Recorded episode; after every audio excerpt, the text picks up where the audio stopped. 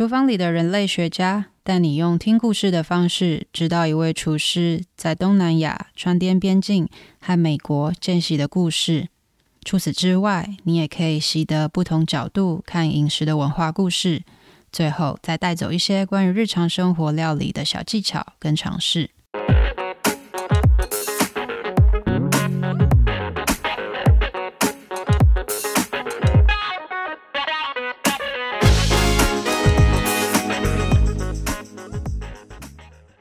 厨房里的人类学家描述作者从人类学学生转职成为厨师的心路历程以及见闻，主要分为三个章节。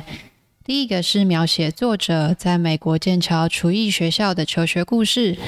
第二是谈到他移居香港后，在香港以及东南亚等不同国家的餐厅和饭店实习生活；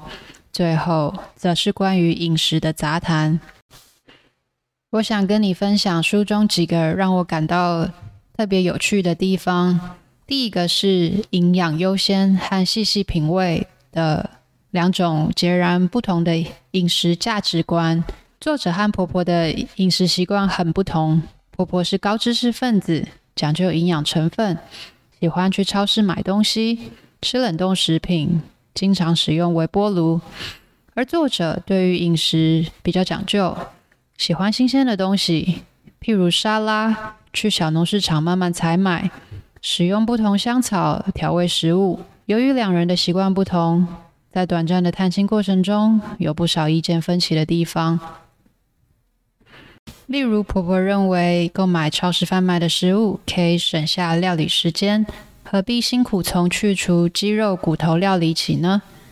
作者则认为，采用在地食材才能够更品尝到食物的鲜甜，也多了更多乐趣。而最辛苦的，则是被夹在不同观念中的先生。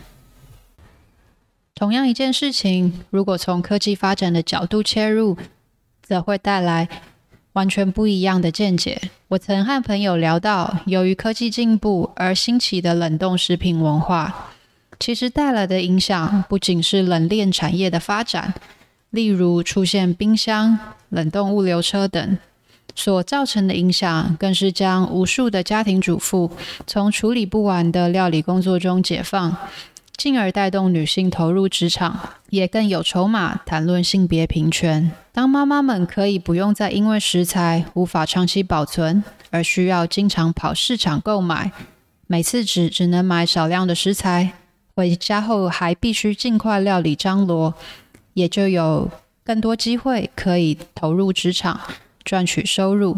进而思考到为自己的权益发声。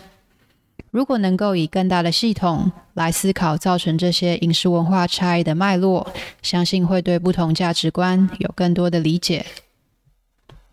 作者也谈到了生长在规模经济之中，我们都很难避免的吃到饲料鸡和肉牛。而这些肉品因为饲养环境容易对人体造成感染，例如误食幽门杆菌而生病。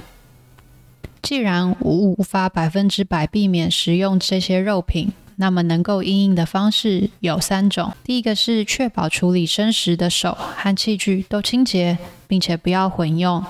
第二个是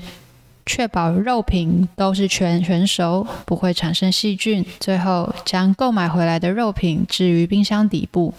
如此一来就降低因为血水渗出而污染到冰箱其他食材的风险。厨房里的人类学家读起来是本轻松有趣的散文集，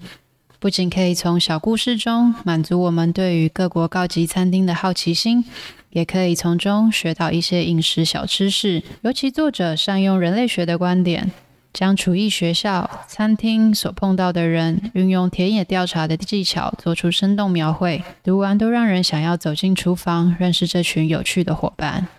希望今天这一集有帮助到你。如果想要阅读文字版，链接放在说明栏，